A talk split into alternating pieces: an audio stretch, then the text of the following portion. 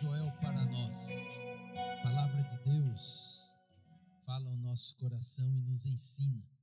Ainda que muitas vezes seja palavra dura, aliás, na maioria das vezes ela nos incomoda.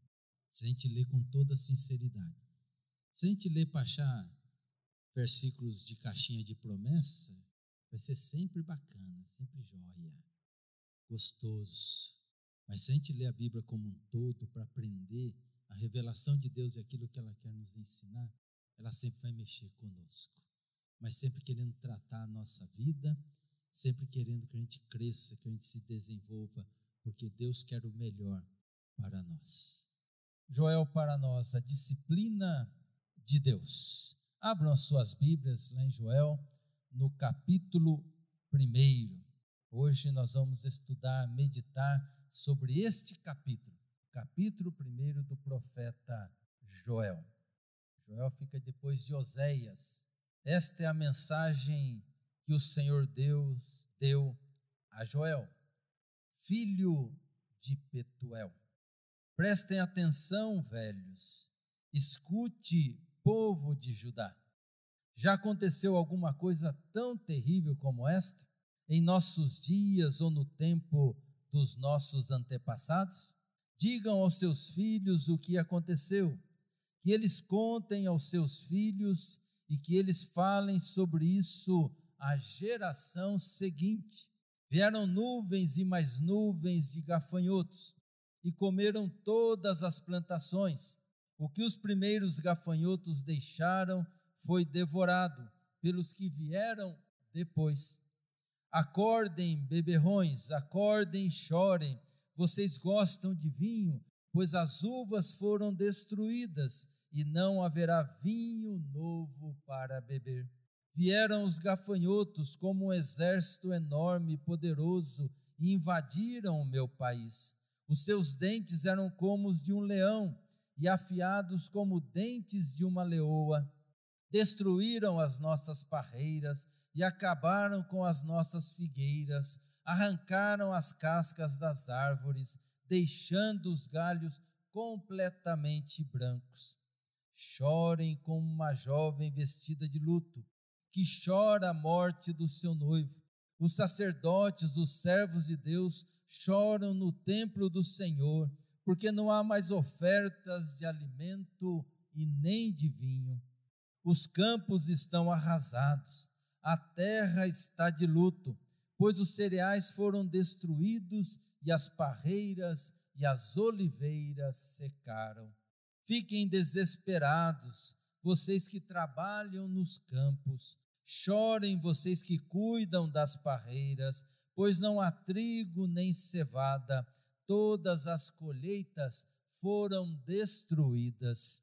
As parreiras e as figueiras secaram, estão secas as romanzeiras, as palmeiras e as macieiras e todas as outras árvores frutíferas, o povo todo está triste. Sacerdotes, vocês que apresentam as ofertas no altar, vistam roupa feita de pano grosseiro e chorem. Servos do meu Deus, venham ao pátio do templo e chorem a noite inteira, pois na casa do nosso Deus não há mais ofertas de alimento e nem de vinho. Convoquem uma reunião no templo e anunciem um dia de jejum. Reúnam as autoridades e todo o povo de Judá no templo do Senhor, o nosso Deus, e orem a Ele pedindo socorro. Ah, está chegando o dia do Senhor em que o Todo-Poderoso vai trazer destruição e será um dia de terror. Sem podermos fazer nada, vimos as nossas plantações serem destruídas no templo do nosso Deus não há alegria, não há festa. Nos campos secos, as sementes não brotam, não há colheita de trigo e os depósitos de cereais estão caindo aos pedaços.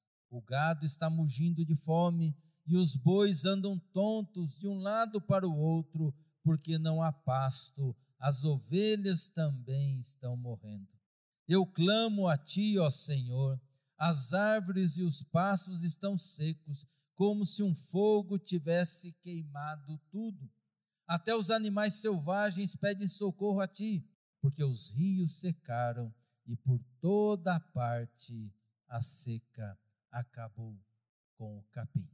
Palavra dura do Senhor para nós. Eu li um, essa semana um artigo sobre disciplina, disciplina aos filhos. E numa parte dele dizia o seguinte: pais veem os benefícios da disciplina mais facilmente do que os seus filhos. Quando eu era criança, nunca engoli de verdade a ideia de que eu estava sendo punido porque os meus pais me amavam. Minha opinião simplesmente era diferente. Agindo como meu próprio advogado de defesa, eu ensaiava na minha mente a severidade da minha punição. Eu considerava a precipitação do veredito pelos meus pais, a desproporção entre o crime e a punição. Eu alimentava minha autocomiseração e chorava no meu travesseiro, injusto. Só quando fiquei mais velho, passei a ver a disciplina através de lentes mais limpas. E claro, hoje fico feliz pela disciplina amorosa dos meus pais. O fato é que ninguém gosta de ser disciplinado. Disciplina é algo que dói. Disciplina é algo que nos confronta. Disciplina é algo que mexe com a nossa vida e nós não gostamos. Disciplina parece ser uma palavra fora de moda nos dias de hoje, nos tempos de hoje. Vivemos numa sociedade em que é proibido reprimir, disciplinar. As pessoas falam e agem de forma irresponsável e não querem ser corrigidas, não querem ser disciplinadas. Mas sabemos o quanto é importante a correção o quanto é importante os pais disciplinarem os seus filhos e filhas para que sejam responsáveis. Por isso encontramos na Bíblia um Deus que se revelou para nós amoroso, misericordioso, mas um Deus que diante do pecado disciplina os seus filhos e filhas para que tenham vida para que a vida seja completa, para que a vida seja abençoada. Aliás, a própria disciplina já é uma bênção para nós. Joel é um profeta que viveu com toda a intensidade o seu tempo, a sua realidade. Por isso ele fala com autoridade, a autoridade de quem vive junto do povo, de quem sente as mesmas dores, o mesmo sofrimento o profeta não é um filósofo que está fazendo uma reflexão sobre a realidade. O profeta é alguém ligado ao cotidiano. Para ele, o dia a dia é o lugar privilegiado da palavra de Deus, onde Deus fala, onde Deus ministra, onde Deus comunica, onde Deus disciplina o seu povo. E é em meio à dura realidade que o profeta abre a sua boca e ele fala em nome de Deus. E a palavra do profeta nem sempre é bem-vinda, porque profeta só existe em tempos de crise. Se não há crise, não precisa do profeta. Os profetas foram levantados em momentos complicados na vida do povo, aonde Deus então queria falar ao povo, corrigir o povo, chamar o povo ao arrependimento e levantava então os seus profetas. Nem sempre, ou melhor, nenhum deles queria ser profeta. Ser profeta não é uma profissão fácil. Ser profeta não é algo gostoso de ser. Porque ser profeta é anunciar o juízo de Deus. Primeiramente, denunciar o pecado do povo e depois chamar ao arrependimento. Mas primeiro vem as más novas. Primeiro anuncia o que está errado. Primeiro denuncia a injustiça, denuncia o pecado. E aí em seguida aponta a solução, aponta o caminho que esse arrependimento leva, que é a restauração, o perdão de Deus. Para o profeta Joel, a invasão assoladora dos gafanhotos não era uma tragédia natural, mas a disciplina de Deus. Ele olhava para a sua realidade nos acontecimentos da própria natureza e ele via ali a mão de Deus presente. Para o profeta não existe acaso, coincidência, nem determinismo cego. Tudo faz parte da providência de Deus, ou seja, do tratar, do cuidado de Deus para com o seu povo.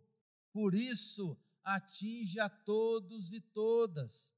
O chamado ao arrependimento é para toda a nação, para todo o povo, não é somente para uma classe, para uma categoria de pessoas, mas para todas as pessoas.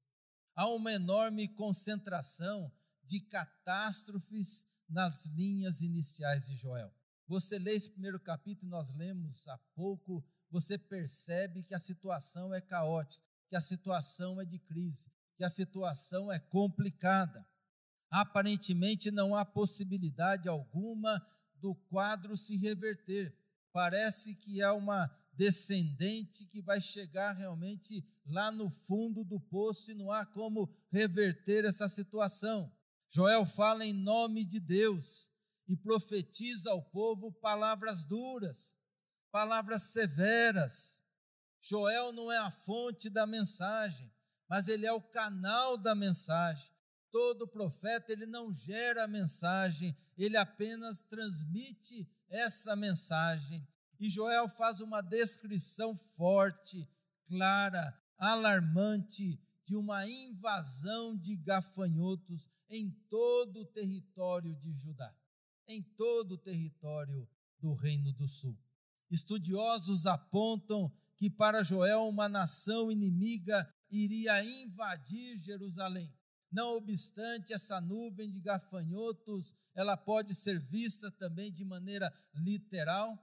Há pouco tempo nós vimos isso, parece que foi mais lá no, no sul, né? Essa nuvem de gafanhotos. Não obstante a isso, Joel aponta para algo que também iria acontecer. Joel fala do gafanhoto cortador, do gafanhoto migrador, do gafanhoto devorador e do gafanhoto destruidor. Ele fala de uma nuvem de gafanhotos mostrando a intensidade da destruição. E para alguns estudiosos, esses quatro tipos de gafanhotos é uma metáfora dos quatro impérios que dominariam o mundo e que subjugaria Israel, Judá, o Império Babilônico, o Império Medo-Persa, o Império Grego e o Império Romano. O verso 2, relendo, diz assim: prestem atenção, velhos, anciãos, escutem, povo de Judá. Já aconteceu alguma coisa tão terrível como esta em nossos dias ou no tempo dos nossos antepassados? Vejam como ele mostra uma situação dramática, uma situação muito complicada, jamais vista pelo povo. Os anciãos do Israel antigo representavam politicamente o povo. E Joel mostra que isso nunca aconteceu antes, tamanha era a crise. Para ele é um aviso de Deus, um chamado ao arrependimento. E Joel aponta para o dia do Senhor. E esse dia, quando é falado o dia do Senhor, é sempre descrito como o dia do juízo. O dia do juízo. O pecado da nação de Judá atraiu o juízo de Deus, porque o pecado traz consequências desastrosas desastrosas para a vida, desastrosas para a família, desastrosas para a sociedade, desastrosas para a nação, desastrosas para o mundo. O pecado é terrível, terrível. Foi colocado no nosso Instagram ali uma pesquisa, não sei se vocês viram. Bastante gente viu, poucos responderam. Parece que foi 63 viram, né, E cinco responderam. Né? Você já parou para pensar no pecado e as consequências do pecado? Essas pesquisas não têm nenhum caráter científico, mas mostra talvez ali que nós nem sempre paramos para pensar, nem sempre nós medimos a consequência ou paramos para pensar nas consequências do pecado. O fato é que o pecado entrou no mundo, corrompeu as relações, nos afastou de Deus, nos afastou uns dos outros criou um conflito entre o ser humano e a criação de Deus, a natureza. Por isso vivemos depredando, vivemos queimando, vivemos devastando, vivemos é, tirando, tirando, tirando, tirando da natureza, como se tivesse ali riquezas inesgotáveis, mas elas se acabam. Ou seja, o fato é que o pecado, ele entrou no mundo e ele trouxe destruição e morte. E morte, isso é muito sério. E a palavra de Deus nos chama a atenção. Joel chama a atenção de todos e todas, na sua época, ao longo da história e nesse contexto que nós estamos vivendo. Ele chama a atenção dos beberrões, daqueles que vivem na ilusão, que não percebem que a tragédia está à porta, é isso que ele está falando, ele não está falando aqui, fazendo uma, uma, uma, defesa que não deve tomar vinho, porque o vinho fazia parte da, da história do povo judeu, fazia parte do dia a dia deles, eles davam ofertas de vinho no templo, então aqui não há nenhum discurso moralista, mas ele está querendo dizer que aqueles que vivem aí de maneira dissoluta, que não ligam, que não se arrependem, que não pensam nas consequências, que estão sempre iludidos, achando que tudo está bem e está indo para o buraco está indo para a morte.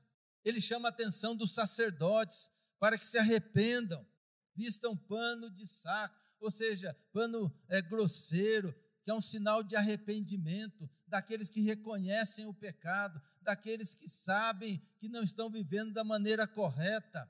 E não só se arrependam, mas chamem o povo ao arrependimento. Eles têm essa responsabilidade de chamar, liderança tem essa responsabilidade de chamar o povo ao arrependimento. Chama a atenção dos agricultores, daqueles que faziam a economia girar, pois toda a base da economia estava na agricultura. O profeta Joel clama ao povo para que jamais esqueçam do que está acontecendo e daquilo que ainda iria acontecer. Por isso ele diz no verso terceiro: digam aos seus filhos o que aconteceu, que eles contem aos seus filhos e que estes falem sobre isso à geração seguinte, ou seja, vai passando, vai falando do que está acontecendo, para que as pessoas possam ter viva na memória estas coisas, para que se arrependam, para que isso não aconteça mais. Diante da profecia de Joel ao povo de Judá, não dá para não traçar um paralelo com esse tempo de pandemia que estamos vivendo. Prestem bem atenção no que eu vou dizer. Não estou dizendo que Deus enviou a pandemia. Não coloque essas palavras na minha boca. Você que está assistindo e vocês que aqui estão. Eu não estou afirmando isso. Mas estando Deus no controle, no governo de todas as coisas, Ele permitiu que essa pandemia viesse. Eu creio nisso porque Ele é soberano. Senão, Ele não é soberano senão ele não está no controle. Ele é um Deus menor, ele é um ídolo, é alguém que não está nem aí, que as coisas acontecem ao léu da sorte, ao acaso. Não. Eu prefiro crer e prefiro viver sempre crendo que o meu Deus, o Deus que a Bíblia me revela, está no controle de todas as coisas. E que Ele permite, sim, que venha coisas difíceis, complicadas à nossa vida, à nossa família, ao mundo. E que esse momento que estamos prestes a sair em nome de Jesus sirva de lição para a nossa vida, para a vida da igreja, para toda a humanidade, para toda a humanidade. Lendo esse capítulo primeiro do livro de Joel, eu ouvia Deus falando assim: vocês já viram uma pandemia assim? Eu sei que existiram outros ao longo da história, mas eu não vi. Eu ouvia Deus falando: escutem, Diga para os seus filhos, que eles contem aos seus filhos e às gerações seguintes tudo isso que aconteceu. É tempo de choro, é tempo de arrependimento, é tempo de mudança, é tempo de confissão, é tempo de perdão, é tempo de renovação. É difícil lidar com as crises, é difícil lidar com esses momentos complicados, mas o pior é fugir delas. Melhor é o enfrentamento nunca negá-la.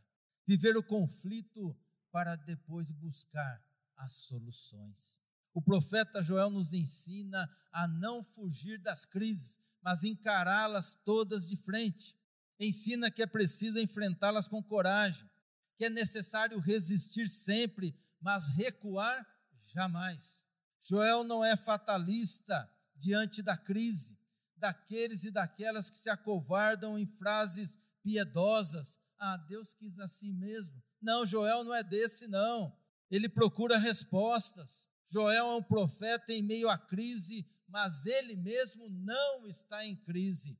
É o paradoxo de quem vive nas mãos de Deus. Joel profetiza com fé e profunda esperança como se fosse uma placa de sinalização, ele aponta o caminho que leva à ruptura com esta crise e o desespero. A calamidade para Joel não foi o ponto final da trajetória histórica do seu povo. Ele usa a calamidade para ensinar, porque ele crê que a crise leva à conversão, a crise leva ao arrependimento, ao perdão de Deus. Para isso, Joel usa de vários imperativos. Está aí na tela para vocês. Ouçam, prestem atenção, contem. Ele fala: acordem, chorem, gemam, fiquem tristes, vistam-se, venham, proclamem, convoquem, reúnam, gritem. Joel fala com clareza da crise, da catástrofe, do momento crítico sabe que diante da crise as autoridades religiosas têm uma responsabilidade muito maior, muito maior. No verso 13, ele fala especialmente para os sacerdotes, ele diz: Vocês que apresentam as ofertas no altar, vistam roupa feita de pano grosseiro e chorem. Liderança que não chora não serve para ser líder. Liderança precisa chorar chorar pelos seus pecados, pelo pecado do povo, pelo desvio, desobediência. Servos do meu Deus, venham ao pátio do templo e chorem a noite inteira, pois na casa do nosso Deus não há mais ofertas de alimento e nem de vinho. Ou seja, Joel está dizendo o seguinte: igreja, não é tempo de músicas, de cânticos, de festas, mas de choro, de arrependimento, de vigília regada com lágrimas é tempo de disciplina, é tempo de correção.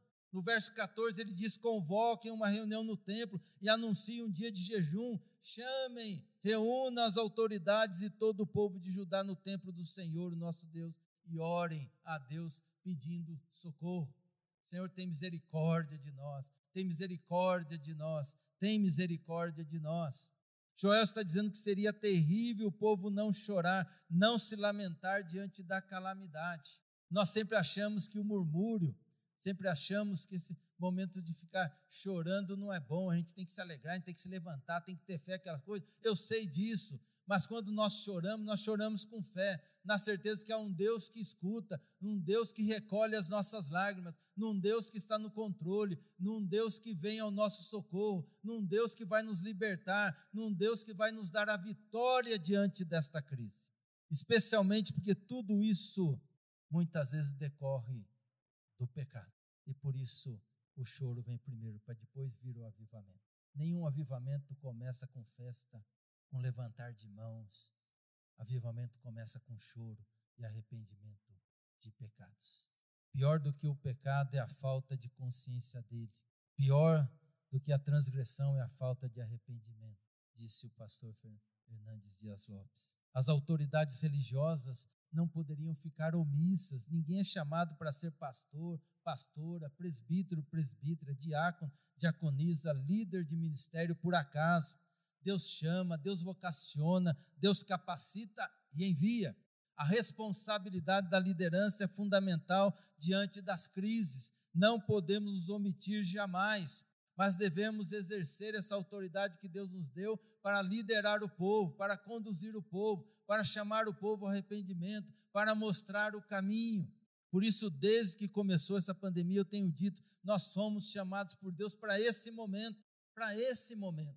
Eu lembro que eu preguei aqui logo no início da pandemia, nem foi aqui, a gente pregava ainda lá de casa, né, no início da pandemia, lá em Neemias. Neemias, lá no capítulo 1, no final do capítulo 1, mostra ali que Neemias, que diz o texto assim, que Neemias naquele tempo era copeiro-chefe do rei, ou seja, ele estava numa posição estratégica, ele estava no lugar certo. Assim é a nossa vida, nós que vivemos essa geração, nós que passamos, estamos passando ainda por essa pandemia, nós estamos aqui como igreja nesse momento, porque esse é o momento que Deus nos chamou. É justamente nesse momento de crise, de pandemia, que nós devemos ser o que? Igreja. O mundo está sedento de Deus, da graça de Deus. E quem é que anuncia essa graça? A igreja a igreja, se nós nos escondermos, se nós ficarmos calados, se nós nos omitirmos, quem vai ouvir? Quem vai crer que Deus está no controle, que Deus é a solução, que Jesus é o único caminho? Devemos chamar as pessoas ao arrependimento, na certeza do perdão de Deus. Devemos anunciar que Deus está no controle da vida, apesar de todo absurdo, de todo absurdo. Eu disse isso no início, continuo dizendo e vou dizer até o final da minha vida: Deus é soberano, portanto, temos que viver nessa fé, de que Ele está no controle de todas as coisas, apesar do caos, do absurdo e de tudo o que está acontecendo. Devemos consolar os aflitos, devemos alimentar os famintos, devemos denunciar as injustiças e os desmandos dos governantes, devemos anunciar que é tempo de salvação. Aprendamos com Joel, mesmo vivendo em tempos de crise. Ele não estava em crise, pois cria na soberania de Deus. O que ele anunciava era a palavra de Deus. E vocês vão ver no capítulo 2 e no capítulo 3 quanto Deus está no controle, quanto Deus está chamando a essa restauração. Agora a pergunta é: e nós? Como reagimos diante das crises? Como é que você tem reagido diante das crises? Como você se colocou diante dessa pandemia? Foi um momento de buscar mais a Deus? Falou mais de Jesus às pessoas, da esperança nele?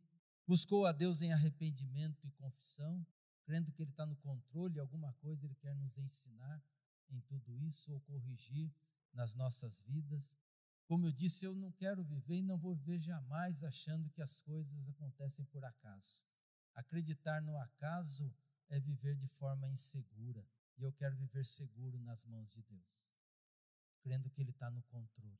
E, portanto, tudo que acontece na minha vida e está acontecendo no mundo nos atinge, atinge a igreja, atinge a igreja. Mas eu creio que Deus está no controle e que Ele quer nos ensinar, quer nos corrigir, está nos chamando ao arrependimento. Sempre Deus está nos chamando ao arrependimento. Diante da palavra de Deus, cada um de nós deve então responder. Estamos vivendo tempos de disciplina, sim. Tempos de disciplina. Não tenho dúvidas que o permitir de Deus em tudo isso que está acontecendo tem um propósito de nos tratar e nos trazer para mais próximo dele, mais perto dele. Não percamos esta oportunidade. Não deixe esse tempo oportuno passar, mas que coloquemos a nossa vida diante de Deus. Confessemos os nossos pecados.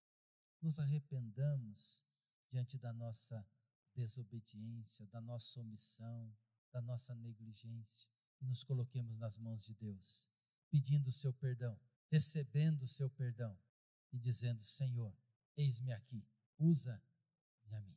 Eis-me aqui, usa-me a mim. Que a palavra de Deus esclareça tudo na sua mente e no seu coração. E que nós possamos, como igreja, anunciar a esperança em Cristo Jesus, porque nele sempre somos mais do que vencedores. Que Deus nos abençoe com todo o entendimento da Sua palavra. Obrigado, Senhor, pela Sua palavra em nome de Jesus. Amém. E que a graça do nosso Senhor e Salvador Jesus Cristo, o amor de Deus, o nosso Pai, a comunhão, as consolações, as manifestações, o ensino do Espírito Santo, esteja, Pai querido, com a tua igreja aqui presente, com o teu povo, ó Pai, espalhado nos lares, em todos os lugares, hoje e para todos sempre. Amém. Amém. E amém.